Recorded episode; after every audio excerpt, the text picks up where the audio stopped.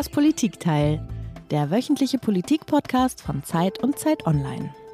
Herzlich willkommen zur neuen Folge unseres Podcastes. Und sag mal, Iliana, soll ich jetzt wirklich nochmal sagen, wie dieser Podcast heißt? Naja, äh, wäre vielleicht ganz gut, oder nicht? Ja, weißt du, wir haben uns ja angewöhnt, am Anfang immer zu sagen, herzlich willkommen beim Politikteil.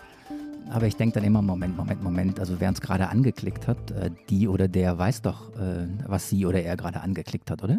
Hm, ja, das stimmt. Das ist auch ein bisschen zeitsparender. Wobei, jetzt haben wir auch schon wieder 30 Sekunden geredet. Ja, aber du hast, du hast recht. Wir haben heute, ähm, das ist der zweite Grund, das sehr straight zu machen. Wir haben heute nämlich keine Zeit zu verlieren. Wir haben so viel zu besprechen, dass wir ganz straight in diese Folge reingehen. Und wie wir beide wissen aus der letzten Folge, die wir beide gemeinsam aufgezeichnet haben, mein zweiter Vorname ist Mr. Straight und du erklärst die Sachen immer ein bisschen ausführlicher, oder? Genau, ich bin Mrs. ganz ausführlich. Okay, ganz, ganz straight. Ich habe eine Frage heute sie oder es? Okay, ich übernehme den Ball, aber so viel Zeit muss noch sein. Marc, ich muss mich kurz vorstellen. Ich bin nämlich Iliana Grabitz, Politikchefin von Zeit Online in Berlin. Und was Marc eigentlich sagen wollte, ist, wir wollen über Großbritannien sprechen. Er hat das natürlich auch wunderbar ausgedrückt und auf den Punkt gebracht, ganz klar. Großbritannien steht derzeit gleich von mehreren Seiten unter Druck. Da ist einmal der Tod von Prinz Philipp. Das ist aber nur das eine Thema, das auf dem Vereinten Königreich lastet. Beim Pandemie-Management läuft es eigentlich sehr gut. Da können wir eigentlich nur neidvoll hinschauen. Auf der anderen Seite gibt es aber im Empire sehr große Fliehkräfte. Da ist einerseits der Nordirland-Konflikt, der erneut aufflammt. In Schottland ähm, gibt es die Unabhängigkeitsbewegung, die nochmal einen neuen Drive erfahren könnte, jetzt Anfang Mai, wenn es die Regionalwahlen gibt. Naja, und dann ist eben das Königshaus, das hohe Symbolkraft hat und auf eine Weise ja auch identitätsstiftend wirkt, quasi im Dauerkrisenmodus. Und wir wollen fragen, zerbricht das Vereinigte Königreich? Siehst du, sie oder es? Also wer verschwindet zuerst? verschwindet die Krone? Das wäre sie. Oder verschwindet es? Verschwindet äh, das Königreich, der Staatenbund? bricht das Vereinigte Königreich auseinander. Und das kann man nicht vom Schreibtisch hier in Hamburg oder in Berlin diskutieren. Da muss man sich jemand zuschalten, die sich extrem gut auskennt, die auch die britische Seele ein bisschen kennt, weil sie schon sehr, sehr lange in London lebt. Und wir freuen uns wahnsinnig auf Bettina Schulz.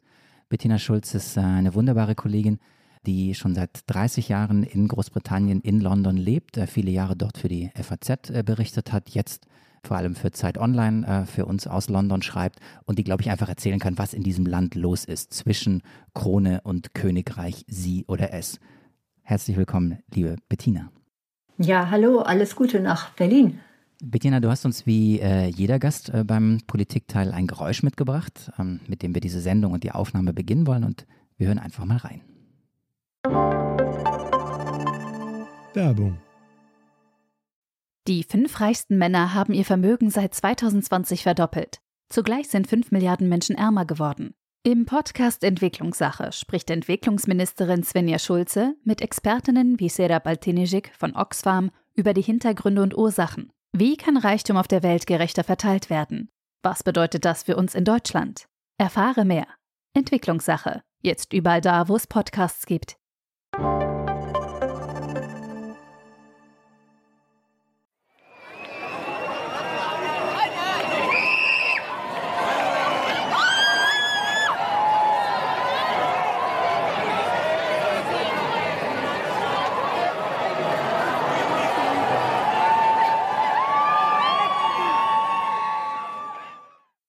Gut, das äh, klingt nach entweder Chaos oder Freude, nach Fußballplatz, Spielplatz oder äh, doch was ganz anderem. Was ist es denn? Ja, hier wird gefeiert. Also hier wird in den Innenstädten wieder richtig losgelegt, gefeiert, ähm, weil wir ja nun na, nach vier Monaten aus dem Lockdown raus sind und da haben natürlich alle lange drauf gewartet. Und jetzt ist Jubelstimmung hier in den äh, Straßen. Die Pubs sind wieder geöffnet, Restaurants, man darf draußen sich wieder treffen, Alkohol wird wieder ausgeschenkt. Also wir haben jetzt plötzlich das segensreiche Gefühl, dass die Pandemie weitgehend überstanden ist. Und ähm, ja, das ist ein tolles Gefühl. Also es hat ja lange gedauert hier. Vier Monate Lockdown, das war ziemlich hart. Aber es scheint jetzt erstmal der gröbste Teil überstanden. Das ist schon gut. Wenn du sagst, vier Monate Lockdown klingt ziemlich hart, dann klingt das ehrlich gesagt hart für jemand, der jetzt fast seit sechs Monaten äh, im Lockdown ist. Aber welches Gefühl hast denn du? Wie geht's dir? Ja, also ich äh, bin jetzt gerade äh, ganz unfrei. Ich sitze nämlich zu Hause und bin in Quarantäne, weil ich nun gerade aus Deutschland wiedergekommen bin. Und ähm, ich kann jetzt leider nicht mitfeiern. Ich hocke hier zu Hause, werde jeden Tag angerufen von den Behörden, die wissen wollen, ob ich wirklich zu Hause bin. Und jetzt haben sie also auch heute noch verkündet, dass sie Leute angestellt haben, die 10.000 Hausbesuche machen werden, um nachzuprüfen, dass Quarantäne-Leute wie ich auch wirklich zu Hause hocken. Also ich muss warten. Und im Übrigen, was mich sehr nervt, ehrlich gesagt, musste ich damit ich überhaupt einreisen darf, für horrende 220 Euro umgerechnet zwei Tests kaufen, mit denen ich mich jetzt hier am Tag zwei und acht auch noch testen lassen muss. Also es ist schon ein ziemlicher Aufwand, hier ähm, überhaupt wieder in die Freiheit rausgehen zu können. Leidest du gerade vor allem unter Corona oder erlebst du auch die Folgen des Brexits? Kommt ja gerade beides zusammen. Ja, es kommt beides zusammen. Corona ist die eine Sache, ähm, äh, eben Lockdown, der ja etwas noch weitergeht. Also ähm, äh, man darf sich draußen zwar wieder treffen, aber viele Dinge äh, bestehen noch. Das wird ja hier sukzessive alles ähm, aufgelöst aber eben halt auch Brexit, ja. Äh, klar, ich merke das daran einfach, dass ich die Sachen, die ich normalerweise gekauft habe, nicht mehr bekomme, dass viele Produkte alleine bei Lebensmitteln unglaublich teuer geworden sind. Ich ärgere mich da teilweise. Ja, normale Fleischwurst kostet irgendwie viermal so viel wie in Deutschland. Und ähm, wie gesagt, ich war gerade in Deutschland und habe mich echt geärgert, weil ich plötzlich mit meiner eigenen deutschen Kreditkarte nicht mehr bezahlen kann. Die wurde mir nämlich entzogen und gesperrt weil ich jetzt als äh, ähm, Britin, also mit britischem Wohnsitz, keine deutsche Kreditkarte mehr haben darf. Also das sind wirklich Auswirkungen jetzt, die mich persönlich treffen. Ansonsten, was ich sagen muss, ist, Großbritannien hat sich geändert und darüber werden wir ja gleich auch noch sprechen. Das Selbstverständnis des Landes hat sich geändert und zwar finde ich nicht zum Guten. Und das schmerzt etwas, aber darüber werden wir ja gleich noch sprechen. Genau, darüber werden wir gleich sprechen. Äh, Bettina, du hast jetzt die negativen äh, Konsequenzen des äh, Brexit betont und angekündigt, dass wir darüber sprechen werden. Aber es gibt ja durchaus auch positive Folgen. Großbritannien impft wie ein Weltmeister. 1000 Piekser pro Minute. Jeder vierte Erwachsene hat die erste Dosis bekommen. Die Corona-Lage in Großbritannien entspannt sich. Die 7-Tage-Inzidenz liegt hier gerade mal bei 16. Stufe 2 der allmählichen Lockerung ist ab heute in Kraft. Nicht nur der Ausschank im Freien ist erlaubt, auch Friseure, Fitnessstudios, Zoos und alle Geschäfte dürfen wieder öffnen. Und die Hälfte der Bevölkerung ist mittlerweile mindestens einmal geimpft. Und so dürfen sich die Menschen nach fast vier Monaten Lockdown ab heute über deutlich mehr Freiheiten freuen. Läuft alles weiterhin nach Plan, sollen im Vereinigten Königreich bis Ende Juni alle Beschränkungen aufgehoben werden. EU-Kommissionsvize Franz Timmermans hat Versäumnisse in Sachen Impfstrategie bei der Europäischen Union eingeräumt. Auch gestern Abend beim virtuellen Treffen der Staats- und Regierungschefs konnte der Streit über eine ungleiche Verteilung nicht gelöst werden. Der österreichische Bundeskanzler Sebastian Kurz sieht eine gerechte Verteilung von Corona-Impfstoffen in der EU in Gefahr. Und Unzureichende Lieferungen und eine komplexe Logistik verzögern den Prozess. Ja, wir haben es gehört. Beim Thema Corona erlebt Großbritannien derzeit ja eine Entspannung auf eine gewisse Weise, gewisse Art und Weise, von der wir nur träumen können. Ja, also und da denke ich, das spielt auf die Karte von Boris Johnson ein, weil er halt eben äh, allein agieren kann und eben nicht in diesem multilateralen Geflecht von Staaten wie die EU gefangen ist, womit natürlich, wie wir es ja eben auch sehr eindrücklich gehört haben, eine, äh, eine Lähmung und eine Lethargie ein, einhergeht. Gleichzeitig, und darüber wollen wir jetzt sprechen, spitzt sich die Lage an anderer Stelle zu. In Nordirland, ich habe es in der Anmoderation gesagt, droht der äh, Konflikt wieder aufzuflammen und da würden wir gerne mal anfangen. Die Gewalt muss aufhören. So wie sie in der Vergangenheit falsch war und nicht gerechtfertigt werden konnte, ist sie es heute auch. Ja, das war die erste Ministerin Nordirlands, Aline Forster. Und äh, man hatte so ein bisschen so eine Art Déjà-vu, wenn man ihr jetzt zuhört und auch wenn man die Bilder vom Wochenende gesehen hat. Da ziehen also junge Protestanten und Katholiken auf die Straße und randalieren und bewerfen die Polizei mit Brandbomben und zünden Autos an. Bettina, vielleicht kannst du mal erklären, warum. Das sind Jugendliche, die den Bürgerkrieg ja gar nicht mehr selber erlebt haben. Geht es da noch wirklich um den Konflikt zwischen den Konfessionen oder was ist die Wurzel dessen? Ja, die Konfessionen stehen ja für unterschiedliche Teile der Bevölkerung. Also wir wissen ja, dass die Protestanten stehen für die Unionists, also praktisch die Personen, die sich in Nordirland als Briten fühlen und von daher darauf gesetzt haben, dass das in Erfüllung geht, was Boris Johnson ihnen versprochen hatte, nämlich dass es keine Abtrennung gibt von Nordirland von Großbritannien, also vom britischen Mutterland, was aber jetzt durch dieses Nordirland-Protokoll halt doch geschehen ist. Wir wissen ja, dass äh, wir keine harte Grenze in Irland haben wollten und deshalb hat man jetzt die Außengrenze der EU praktisch äh, in die irische See verschoben. Und das empfinden die Protestanten, die Unionists, als ganz große Ungerechtigkeit, auch mit Recht. Sie sind da schlichtweg verraten worden. Ähm, und auf der anderen Seite gibt es die Katholiken, die hatten bisher noch eigentlich das bekommen, was sie wollten, nämlich kein Antasten der Grenze ähm, auf der irischen Insel. Aber ähm, ja, der Ärger ist jetzt losgegangen, unter anderem auch aber, weil genau eben diese Arlene Forster, die wir eben gehört haben, dazu angestichelt hat zu dieser Gewalt. Ja, sie hat sich nämlich im Februar schon mit Vertretern dieser paramilitärischen gewalttätigen Gruppen getroffen und dann ganz demonstrativ großes Verständnis gezeigt äh, für äh, den Unmut in der Bevölkerung, der dann jetzt in dieser Gewalt gipfelte. Warum ist das Ganze so? Im Prinzip spielt die Gewalt den protestantischen Unionist-Politikern in die Hände, denn je mehr Gewalt ist, desto mehr können diese Politiker sagen, guckt euch an, das mit der Grenze in der irischen See funktioniert nicht, das ganze Nordirland-Protokoll funktioniert nicht mit diesem Brexit, wir müssen das neu verhandeln. Und sie hoffen dadurch Druck auf Boris Johnson und die EU zu machen, das Ding im Prinzip zu kippen. Das wird natürlich nicht passieren und von daher ist es nicht sicher und nicht klar, wie man da auf Kürze jetzt wieder Frieden herstellen will. Was bedeutet denn diese Zollgrenze in der irischen See, von der du gesprochen hast? Was bedeutet die denn eigentlich für Nordirland als Land im Moment tatsächlich? Also politisch hast du ein bisschen gesagt, aber wirtschaftlich hat, macht sich das schon bemerkbar?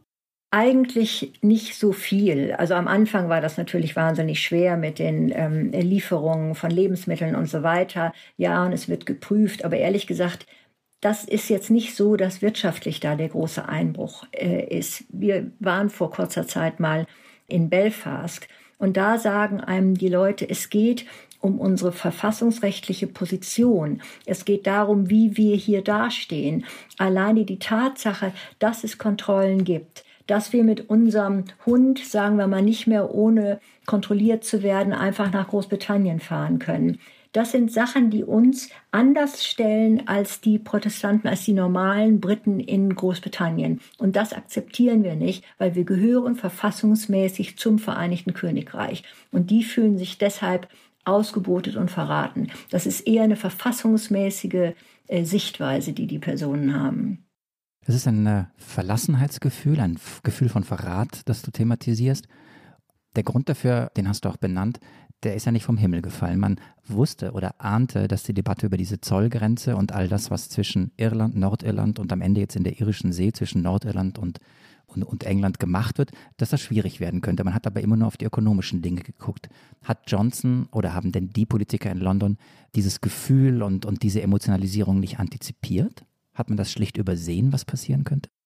Sie haben das nicht übersehen, sie wussten nur keine Lösung. Ich meine, es ist ja vier Jahre lang versucht worden zu verhandeln und vier Jahre lang hat man sich die Köpfe darüber zerbrochen, wie man es macht, dass man keine harte Grenze auf der Insel Irland bekommt, also zwischen der Provinz Nordirland und der Republik Irland. Das hat man dann geschafft, aber dann war die Frage, wenn die Grenze nicht da ist, wo soll sie sonst sein?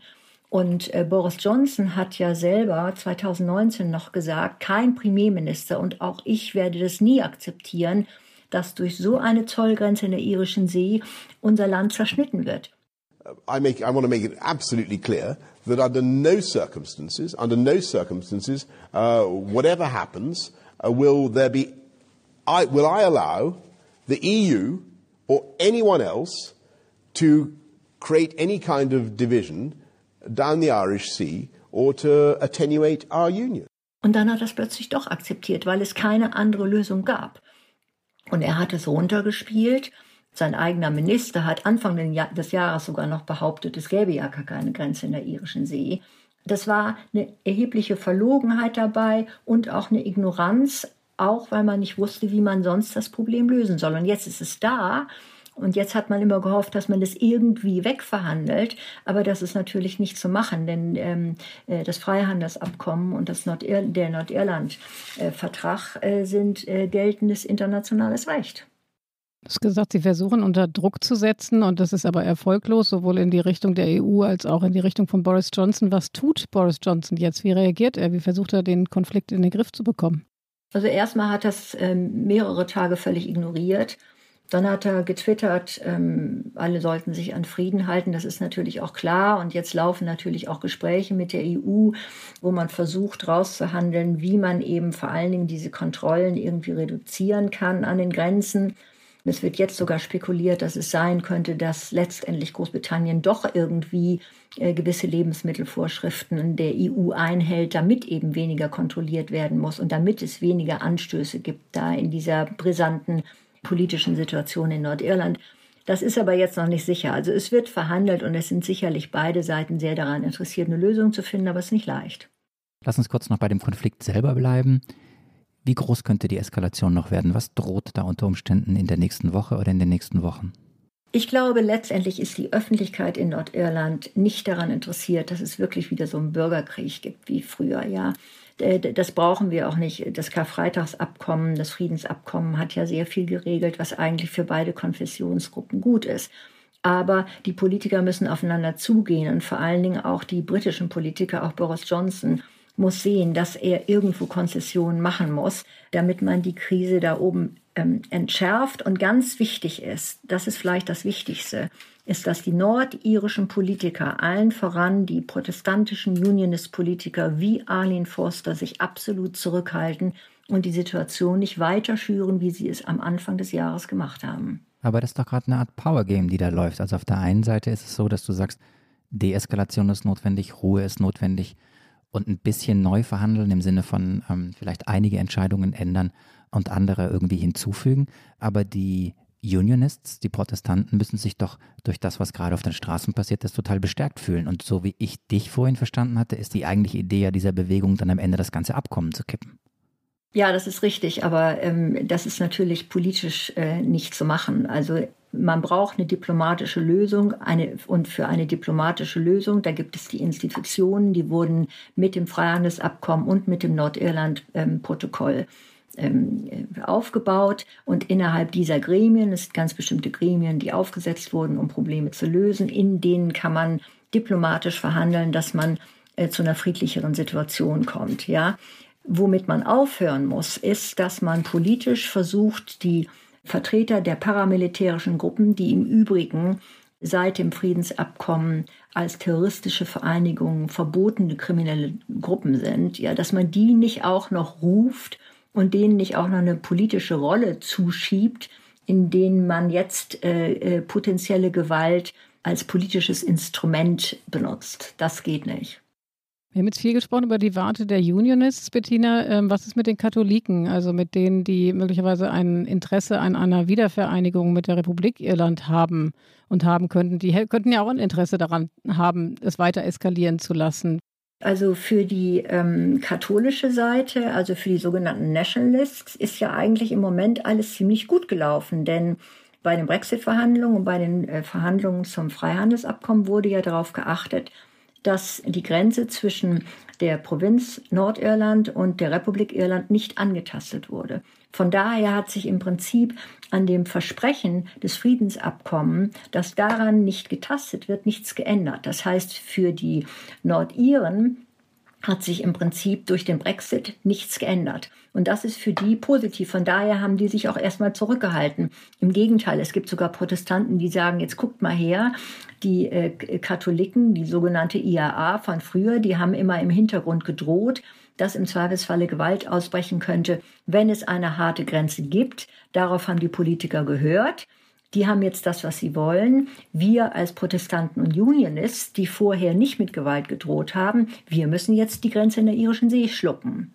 Also von daher haben sich natürlich die, ähm, die katholische Seite, die Nationalists zurückgehalten, wobei jetzt natürlich äh, da erheblich provoziert wurde. Man darf ja nicht vergessen, dass also es jetzt sogar wieder Unionists ähm, Gruppen gab, äh, die aufgefordert haben, dass ganze äh, Stadtgebiete gesäubert wurden von Katholiken. Ja, und ich meine, da wehren die sich natürlich. Und dadurch wird jetzt wieder ein richtig voller Konfessionskrieg provoziert. Also könnte es doch noch zu einer weiteren Eskalation kommen. Vielleicht nicht ganz wie äh, damals mit Sunday, Bloody Sunday. Ein paar von uns kennen den Song noch, aber in einer ähnlichen Größenordnung. Ja, das weiß ich nicht. Ich glaube, dass äh, damals diese Troubles, wie sie hießen, so schrecklich waren und der Bevölkerung noch so tief in den Knochen sitzen, dass, glaube ich, die allgemeine Bevölkerung, die Öffentlichkeit das nicht will. Und wenn die Politiker es nicht provozieren, dann glaube ich, ähm, ist es nicht notwendig. Ich habe neulich noch mit jemandem gesprochen, der früher bei der IAA war, der lange im Gefängnis gesessen hat, der selber Bomben gelegt hat, der deshalb verurteilt worden war, ja. Und zwar von der IAA-Seite, also von der katholischen Seite. Und er sagte, es gibt heute keine Rechtfertigung mehr für die paramilitärischen Gruppen. Wir haben einen Friedensvertrag. Die Bevölkerung will es nicht mehr. Wir wollen diese Troubles nicht haben. Wir dürfen uns jetzt hier nur nicht alle provozieren lassen. Und ich hoffe mal sehr, dass diese Einstellung überwiegt. Aber wenn wir über sowas Emotionales wie Aufruhr und äh, Straßenkämpfe reden, dann müssen wir eben nochmal das Emotionale unseres Themas zu packen kriegen. Sie oder es, habe ich vorhin salopp gesagt und Eliana hat dann ausgeführt und gesagt, dahinter steht eigentlich die Frage, zerbricht das Vereinigte Königreich und das ist ja jetzt der erste Knackpunkt, den wir hier testen wollen. Die Frage, besteht eine realistische Chance, Schrägstrich Gefahr, dass Nordirland äh, sich für einen Beitritt zur Republik Irland entscheiden könnte und damit das Vereinigte Königreich verlässt. Ähm, es gibt, das habe ich gelesen, ja auch einen wachsenden Bevölkerungsanteil der Katholiken in Nordirland und damit könnte die Möglichkeit, dass diese Provinz sich eines Tages mehrheitlich eben für einen Beitritt zu Irland ausspricht, diese Möglichkeit könnte wachsen. Aber was heißt eines Tages, Bettina?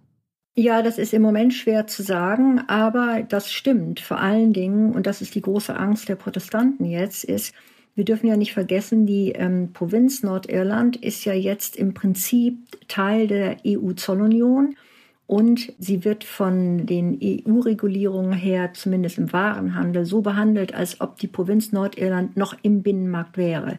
Und die Angst der Protestanten ist, dass damit Fakten geschaffen werden, dass jetzt Nordirland automatisch mit der Republik Irland wirtschaftlich zusammenwächst, ja, zu einer Wirtschaftszone zusammenwächst. Und dann gilt immer, Wirtschaft ähm, führt Politik an.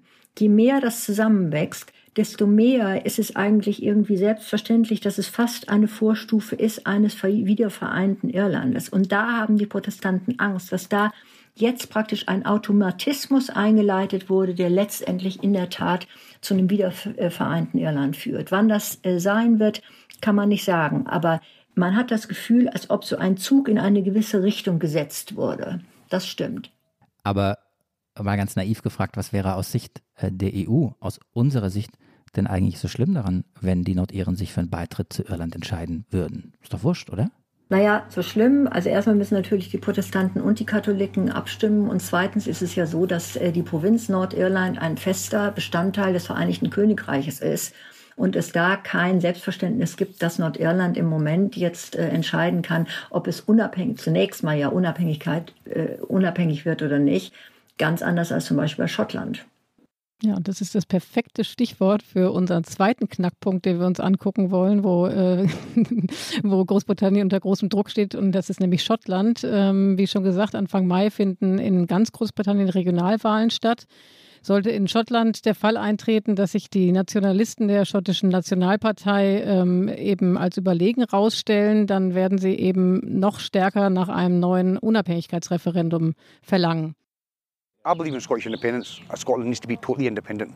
I think once it becomes independent, then the country can decide if it wants to be part of Europe or if it wants to be part of the outside world, how, how its trade policies are done. I'm completely opposed to Brexit. I think it's insanity that they, we want to break away from the European Union at a time where it's kept peace in, in the European continent for 60 years. The economic benefits of it are just too wide to mention. Of course, the EU has its problems. I think it's a, an institution that has become distant to a lot of people. That has to change, and we want to see it survive in the future, which is why we want to be a part of it. The thing is that it gives us the opportunity to create the kind of society that we want to create. Das ist so. Komm, Jana, sagst du sagst du's oder sag ich? Nee, sag du. Oder? Da, ich glaube, wir wollten beide das Gleiche sagen. Allein für diese Zitate, für diese Originalstimmen hat sich diese Podcast-Folge gelohnt, oder?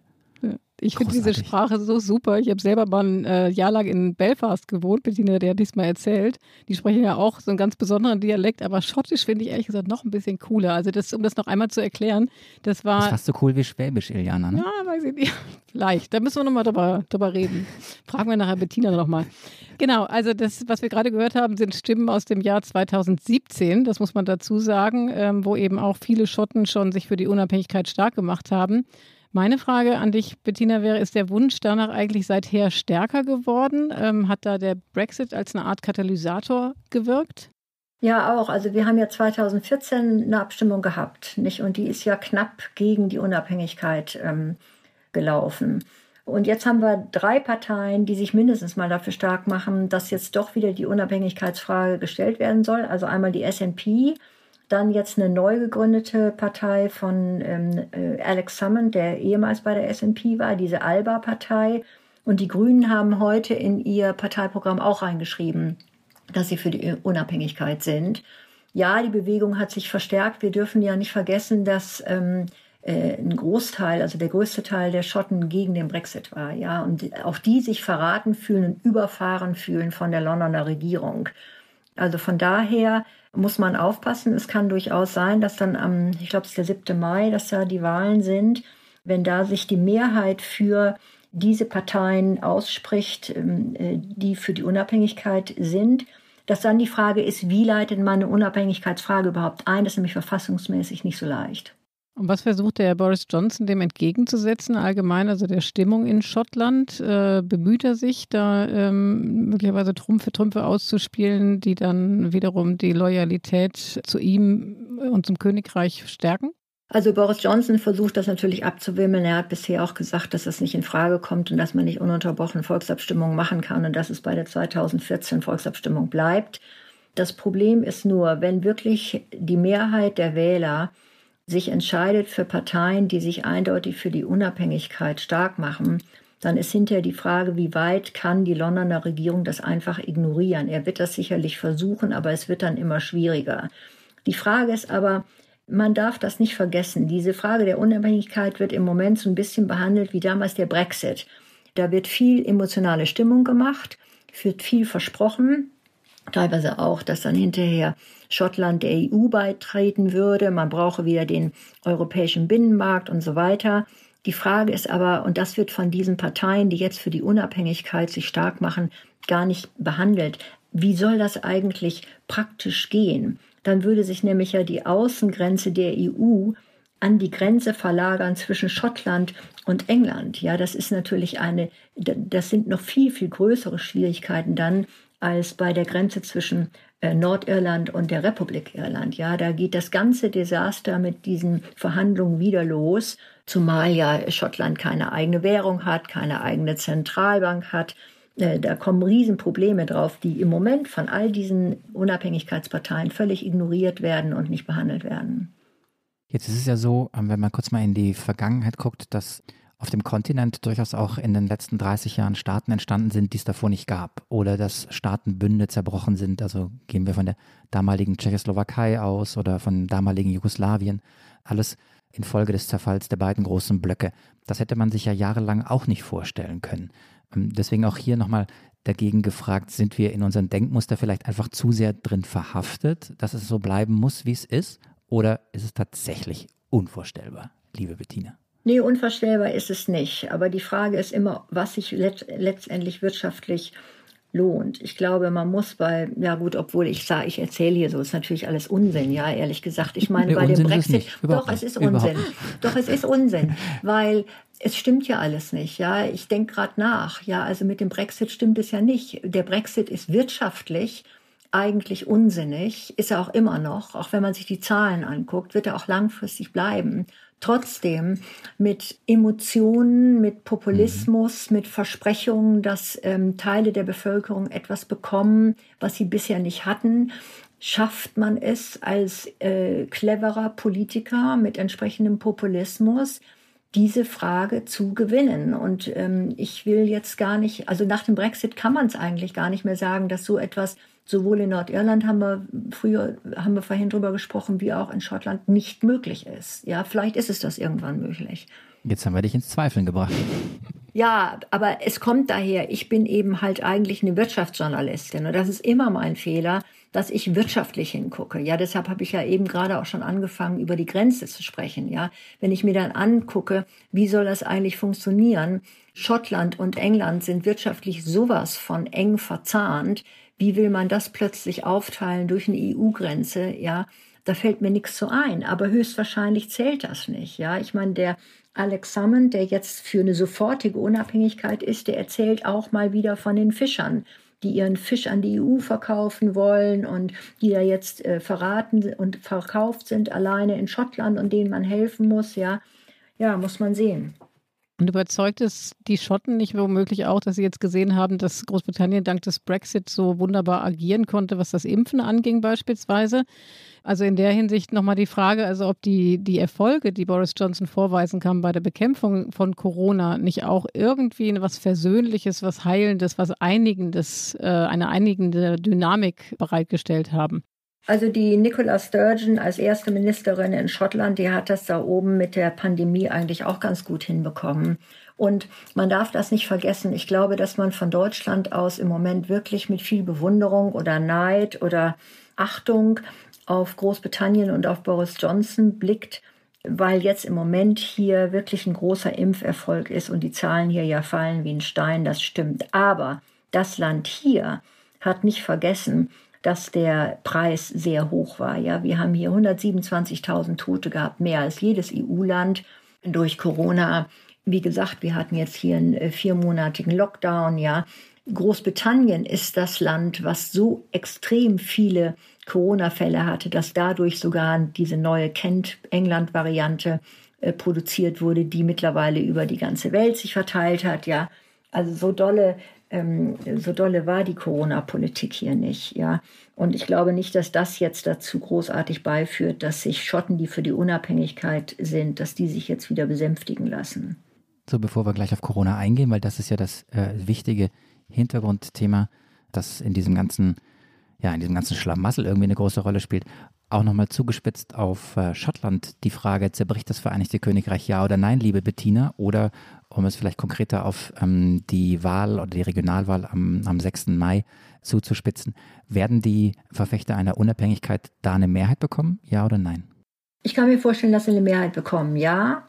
Ich kann mir aber auch vorstellen, dass dann hinterher die äh, britische Regierung, Boris Johnson, darauf reagieren, indem sie dann doch wieder diese sogenannte Devolution vielleicht ein bisschen stärken, also indem sie zumindest versprechen, dass sie Schottland mehr politische Macht geben. Das haben sie damals schon gemacht. Auch damals haben sie damit es geschafft, dann letztendlich, dass die Abstimmung gegen die Unabhängigkeit durchging. Ja, also man muss erstmal sehen, wie dann äh, die britische Regierung äh, reagiert. Ja, aber es ist ganz klar, es ist eindeutig, ja, dass seit dem Brexit die Fliehkräfte hier in diesem Land stärker sind und äh, wir seit Jahren nicht mehr so ernsthaft über Unabhängigkeit Schottlands, Nordirlands gesprochen haben.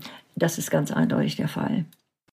Bettina, du hast gesagt, dass äh, Boris Johnson die Schotten zumindest nicht wirklich beeindrucken konnte. Trotzdem muss man sagen, er hat ja, was die, zumindest was die Impfkampagne äh, angeht, hat er da wirklich was vorgelegt. Gut 32 Millionen Briten haben bereits ihre erste Schutzimpfung erhalten.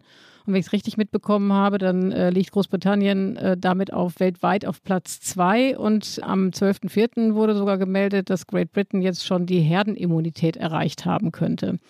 Angesichts dessen würde mich deine Einschätzung interessieren. Wie wird das im eigenen Land wahrgenommen? Wird er vor dem Hintergrund als Macher angesehen oder ist er immer noch der Clown, den wir abgespeichert haben aus den Brexit-Verhandlungen?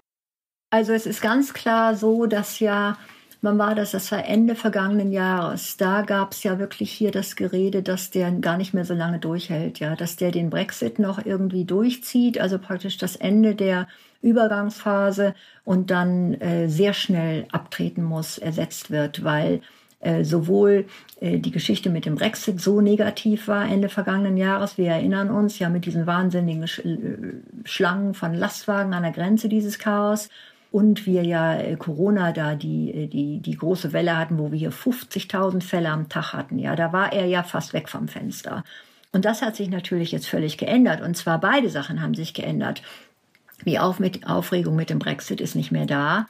Wenn man die Bevölkerung fragt jetzt, wie wichtig ist der Brexit, das ist vollkommen in den Hintergrund getreten. Äh, die Schlangen an den Grenzen gibt's nicht mehr.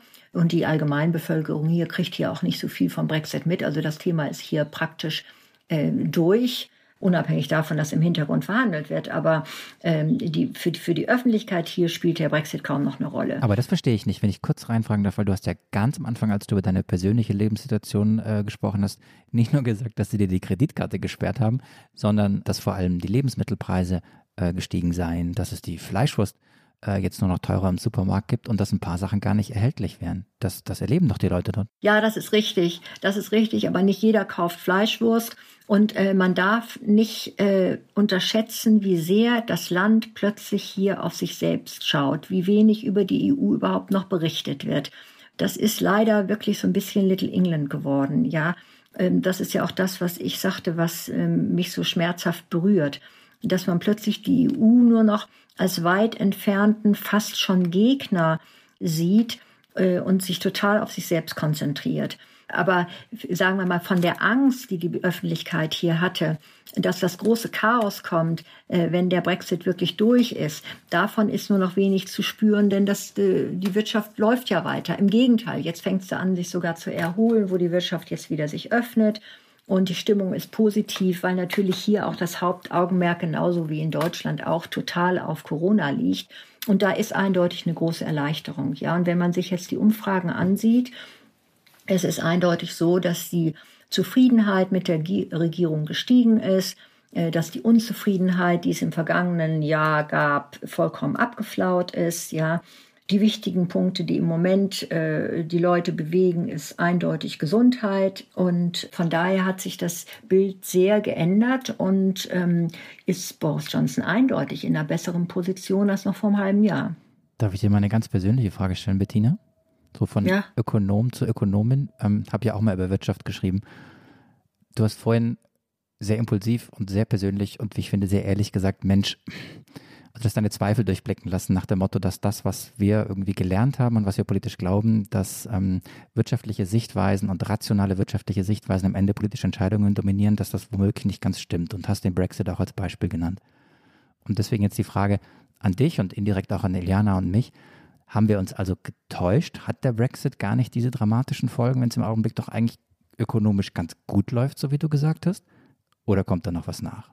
Nee, das meine ich so nicht. Ich glaube, dass eine Öffentlichkeit, wenn ihr eine Frage gestellt wird bei einer Volksabstimmung, nicht so ökonomisch denkt, wie wir das immer glauben.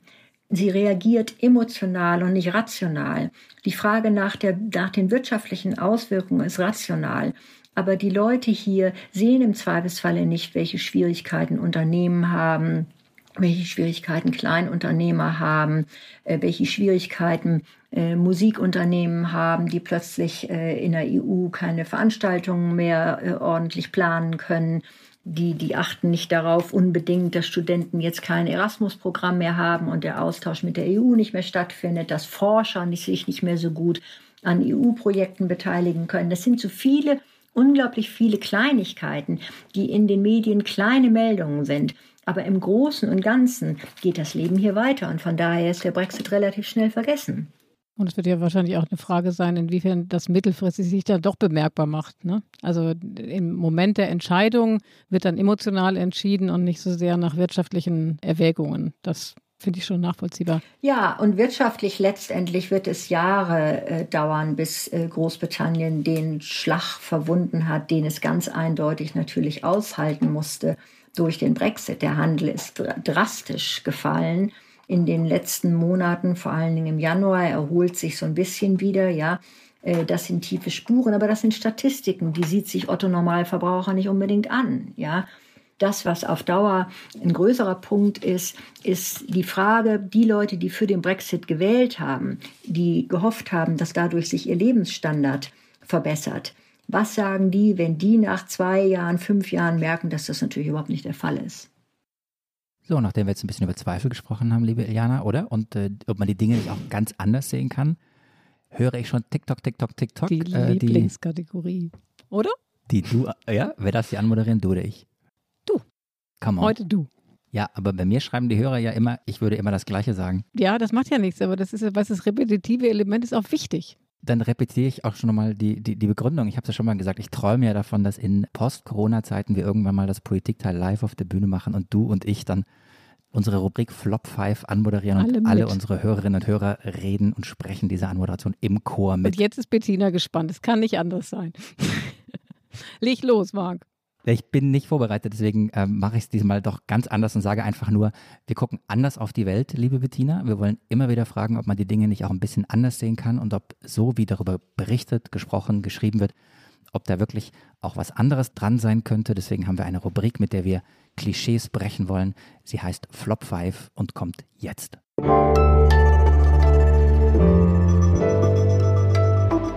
Die Flop 5.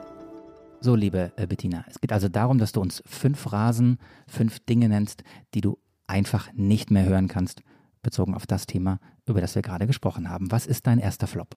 Global Britain. Der Ausdruck, der hier benutzt wird von der Regierung, ähm, äh, Großbritannien jetzt als Global Britain zu bezeichnen, ich finde, das ist irgendwie ein Anachronismus ich komme da nicht drüber weg, dass sich Großbritannien natürlich jetzt gerade von der EU abgewendet hat, dass es kein Erasmus-Programm gibt, mit der Jugendliche in der EU das Ausland kennen kann und äh, damit zusammenleben kann. Ja, äh, Großbritannien ist nicht in Schengen, ist nicht im Wirtschaftsraum. Man darf nicht vergessen, dass im Moment Großbritannien eine distanziertere Beziehung zur EU hat als die Schweiz oder Norwegen. Ja, man man sagt hier, es ist Global Britain. Gleichzeitig aber hat dieses globale Großbritannien keine Impfdosen exportiert, äh, genau wie Amerika, anders als zum Beispiel die EU, der sie Impfnationalismus vorwerfen, die allerdings ganz heftig äh, Impfdosen exportiert hat. Ja, also diesen Widerspruch, den finde ich etwas absurd. Da klingt eine Menge Bitternis raus und ehrlich gesagt, dafür liebe ich diese Kategorie und es ist immer was anderes, ob das jemand sagt, der eben aus Deutschland analysiert oder jemand, der halt das Ganze wirklich vor Ort erlebt. Was ist dein zweiter Flop, Bettina? Ja, das ist auch so ein bisschen so was ähnliches. Ähm, freiheitsliebende Briten, das hatte ja Boris Johnson gesagt am Anfang der ähm, Corona-Pandemie. Da hat er gesagt, also diese ganze Lockdown und Masken und ich weiß nicht was, das könne man den Briten gar nicht zutrauen. Das ginge gar nicht. Die seien freiheitsliebend, das sei gar nicht möglich. Ja, jetzt haben wir das natürlich alles, äh, aber man darf natürlich nicht vergessen, dass diese völlige Unterschätzung der Pandemie und auch die Vorstellung, dass Großbritannien das alles irgendwie anders erleben wird als Asien und als andere Länder, einen hohen Preis hatte. Wir haben das vorhin schon gesagt, wir haben hier 127.000 Tote. Wir hatten den viermonatigen Lockdown und wir sind es hier, äh, die diese Kent-britische Virusvariante in die Welt gesetzt haben, die im Übrigen, ich meine, ich habe eine philippinische Putzfrau Hilfe, die erzählt mir von ihrem Heimatdorf in den Philippinen, oben in den Reisfeldern, dass es da plötzlich die englische Corona-Variante gibt, weil philippinische Krankenschwestern oben in das Dorf gegangen sind und den damit reingeschleppt haben. Ja, das wird zum Beispiel alles in Großbritannien gar nicht gesagt. Flop 3, liebe Bettina. Ja, diese Lüge von ähm, Boris Johnson, ähm, dass es auf gar keinen Fall zuzulassen sei, dass es eine Grenze in der irischen See gibt. Ich bin ja neulich in Belfast gewesen. Die Verbitterung, mit der Politiker, aber auch Loyalists, Unionists sagen, es ist uns versprochen worden, er hat es im Fernsehen gesagt, es ist uns in politischen Verhandlungen schriftlich gegeben worden, dass es zwischen uns und Großbritannien keine Grenze geben wird, ja. Und kurz vor zwölf kommt das trotzdem, wird abgesegnet, ohne dass wir gefragt werden, ja. Das, ja, das ist auch so ein Flop, muss ich sagen. Auch eine dieser typischen Behauptungen von Boris Johnson, die mal ebenso da, die, die, die daher werden. Und er weiß ganz genau, was er sagt. Er weiß ganz genau, dass es politisch in dem Moment wirkt und kümmert sich hinterher kein Jota mehr drum. Ja, dieses Gefühl des Abgehängtseins und des sich verraten fühlen, das hast du ja auch im ersten Teil schon sehr eindrücklich beschrieben. Was ist dein vierter Flop? Ist der vierte? Der vierte. Ja, ich komme nicht drüber weg. Ja, jetzt äh, ähm, über den Brexit, auch dieses Get Brexit Done, Oven Ready Deal, dass er im Prinzip hat ja Boris Johnson lange so getan, dass ähm, mit dem Brexit, also ähm, spätestens mal Ende vergangenen Jahres, der Austritt aus der EU besiegelt sei, ohne zu sagen, dass natürlich jetzt auf Jahre hinaus noch weiter verhandelt werden muss und äh, dieses Brexit-Thema eine Rolle spielt und sich durch alle Branchen ziehen wird, ja, das war auch so ein Flop. Und der letzte Flop, liebe Bettina. Friends and Partners. Boris Johnson bezeichnet äh, die EU gerne als Friends and Partners. Hört sich nett an, finde ich auch nett, aber ist eigentlich gar nicht so gemeint. Ja, er spricht von Friends and Partners, aber gleichzeitig bricht er den äh, Freihandelsvertrag. Gleichzeitig macht er eine Impfpolitik, eine Impfexportpolitik, wo er haarscharf darauf achtet, dass nämlich nichts an die EU geliefert wird, äh, beschuldigt die EU für Impfnationalismus, ja, sagt dann aber seinen eigenen Parteifreunden, wisst ihr was, liebe Freunde, wir haben hier diesen großen Impferfolg, weil wir hier Kapitalismus haben und einfach habgierig sind. Greed hat er selber triumphiert. Greed sei das Erfolgsrezept für den Impferfolg. Und wenn er dann gleichzeitig die EU als Friends and Partners äh, bezeichnet, ja, ähm, ihr seht es, ich komme über eine gewisse Bitterheit nicht hinweg. Wir alle haben in Deutschland äh, die Netflix-Serie The Crown gesehen. Wir alle, sage ich jetzt ein bisschen zugespitzt, aber ich glaube sehr viele, unsere Hörerinnen und Hörer. Hast du eigentlich The Crown gesehen, Bettina? Ja, klar, habe ich die Crown so, gesehen. Da gibt es doch diese wunderbaren Begegnungen verschiedener Premierminister, die immer dienstags zur Königin müssen. Die Audienz bei der Königin. Ähm, besonders eindrucksvoll fand ich dann immer die Szenen, wenn Maggie Thatcher kam. Aber man hat ja in dieser Serie einfach gesehen, wie viele Premierminister die Königin schon empfangen hat. Was waren das? 15, 16 irgendwie, ne? Ich habe es nicht ja, gezählt, aber ähm, es war irgendwie mehr als äh, zwei Hände voll. 15. Jedenfalls Guck mal, die Iliana. Ja, ja, also, ja, ja. Ich habe Bettinas Text gelesen. Da Ilia stand drin. Adelsexpertin Iliana Grabitz ähm, blüht jetzt im letzten Drittel dieses Podcastes komplett auf. Bettina, wie sieht eigentlich die Königin diesen Premierminister? Naja, also wir haben ja jetzt äh, am Samstag äh, die Beerdigung von Prinz Philipp. Und wer kommt nicht? Premierminister Boris Johnson. Warum ja. nicht? Naja, also offiziell heißt es, äh, nur 30 Personen seien eingeladen und ähm, er werde von daher selbstverständlich seinen Platz einem Familienmitglied überlassen. Ja, aber wir müssen uns überlegen, Boris Johnson war derjenige, der, äh, wann war es, 2019, glaube ich, die Queen hat belügen lassen, indem er ihr gesagt hat, er müsse das Parlament aussetzen, weil ansonsten seine Politik nicht mehr äh, weiterzuführen sei. Das war verfassungswidrig, was er da von der Queen verlangt hat. Und er hat von ihr verlangt im Prinzip, dass sie ja die Aussetzung des Parlaments absegnet, was sie getan hat, weil die Queen hier immer absegnet, was ihr Premierminister ihr vorschlägt.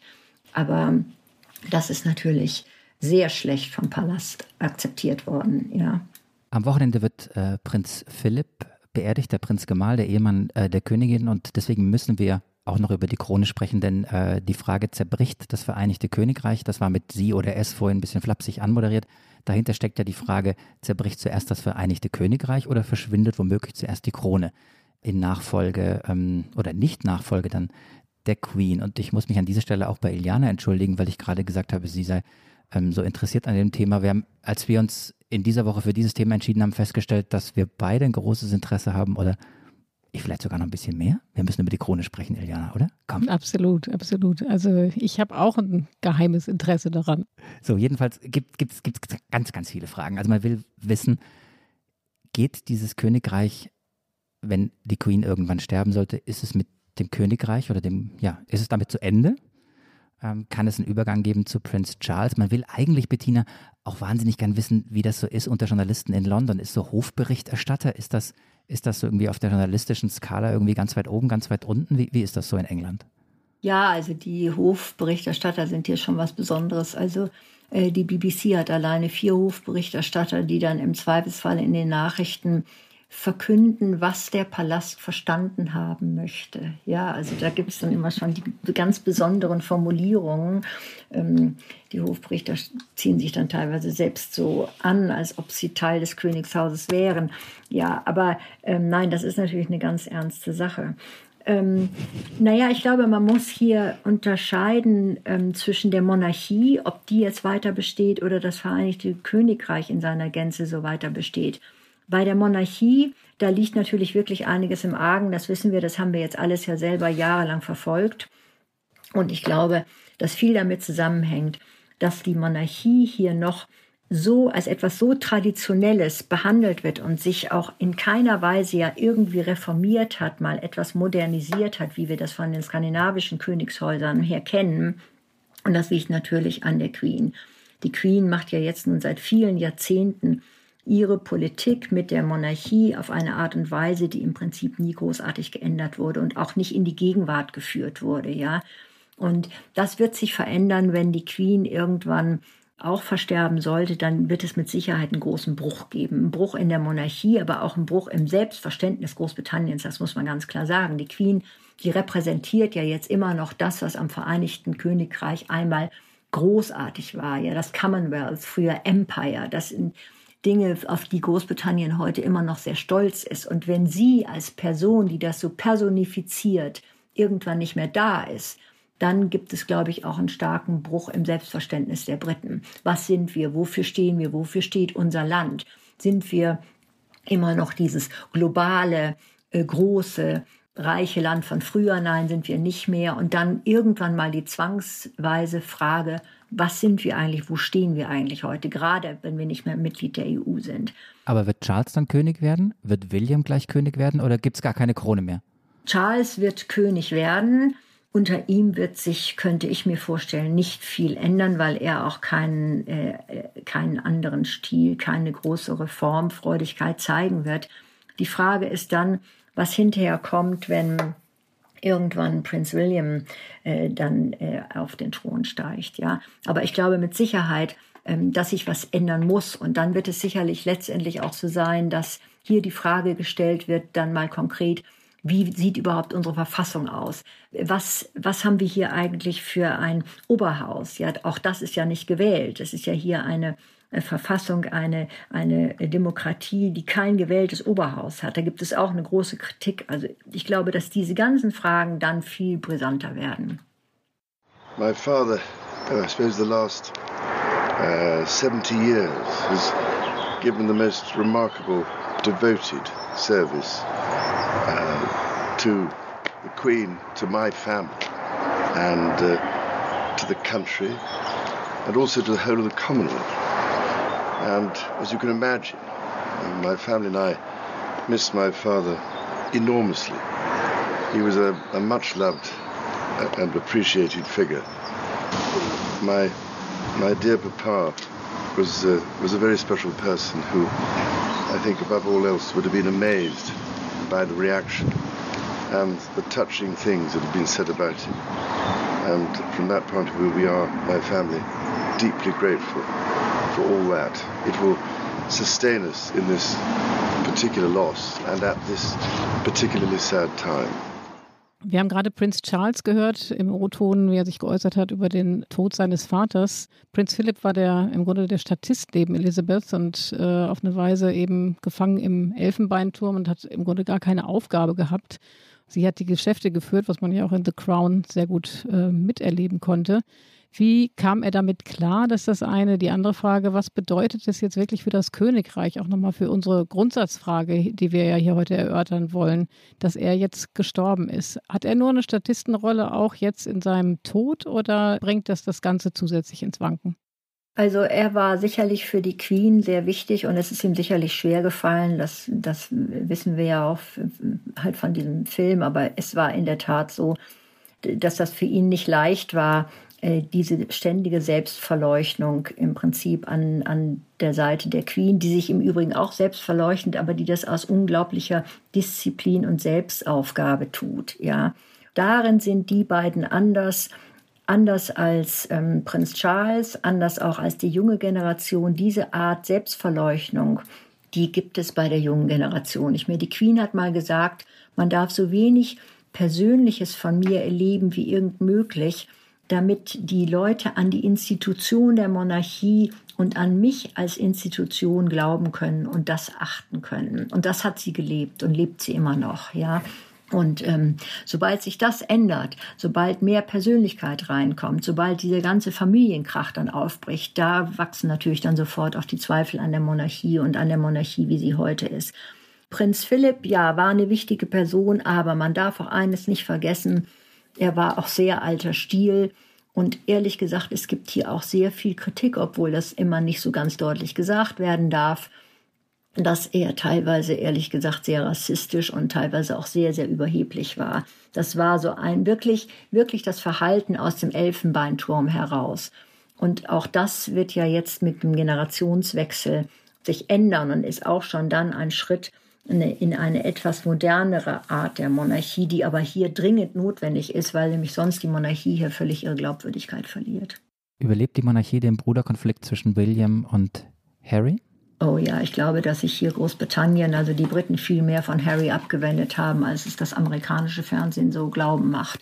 Also dieses ganze Interview, was wir neulich hatten, da mit ähm, Meghan Markle und mit äh, Prinz Harry, ist hier ziemlich schlecht angekommen. Ja, also sich da so zu produzieren, gerade auch noch zu einer Zeit, wo ja äh, Prinz Philipp im Krankenhaus lag, dann auch noch mit Behauptungen, die sich hinterher herausstellten, so nicht aufrecht zu erhalten waren, sehr auf den amerikanischen Fernsehmarkt zugeschnitten waren. Also das, das fanden die Briten ja nicht so dolle. Ne? In der aktuellen Zeit habe ich was gelesen, was ich über Prinz Philipp äh, bis dato nicht wusste, und zwar, dass die Bewohner von Yaonanen, ich hoffe, ich spreche das richtig aus, auf der Südseeinsel Tanna auch um den Gemahl der englischen Königin trauern. Es gibt dort nämlich die Prinz Philipp-Bewegung, die den Prinzen als Gott verehrte und in ihm die Inkarnation eines Berggeistes erblickte. Das wusste ich nicht, aber ich wusste auch ganz viel nicht, was wir in der vergangenen letzten Stunde besprochen haben, liebe Bettina. Ich finde es klasse, was du uns für einen Blick ähm, offenbart hast auf die Frage, wie viel Druck steht wirklich auf dem Vereinigten Königreich, wie nah sind wir einem Bruch in Nordirland, in Schottland. Und natürlich die große Frage, die dahinter steckt, ist Boris, Boris Johnson, wie sagtest du vorhin, Iliana, Macher oder Clown? Genau. Na? So, und ich wette, dass wir uns mindestens, oder nein, spätestens in einem Jahr, liebe Bettina, wiedersehen, um auch darüber wieder zu sprechen. Ähm, wie weit sind wir? Und äh, so wie ich dich verstehe, wird die Krone aber noch länger als ein Jahr überleben. Genau, richtig. Ja, hat mir sehr viel Spaß gemacht und auch ich habe gelernt. Alles Gute nach Berlin. Ja, herzlichen Dank, Bettina, ähm, auch von mir. Es war eine wahnsinnig interessante Stunde, viel mitgenommen.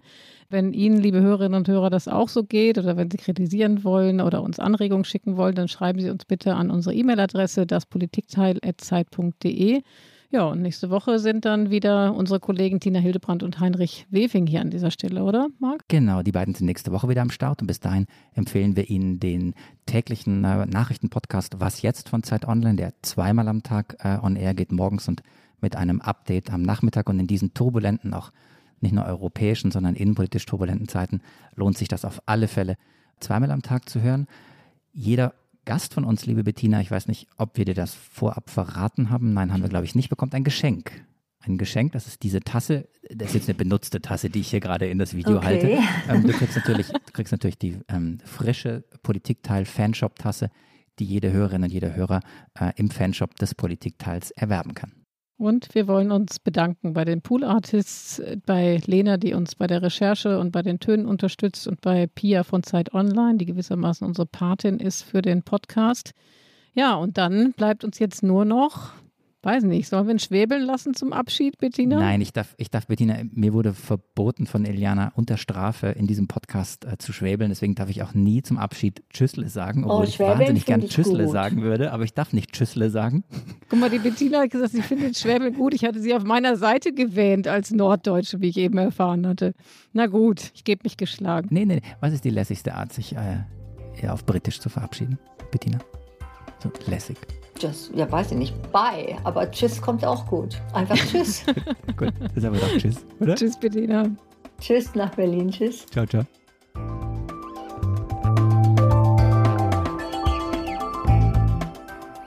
Das Politikteil ist ein Podcast von Zeit und Zeit Online, produziert von poolartists.de.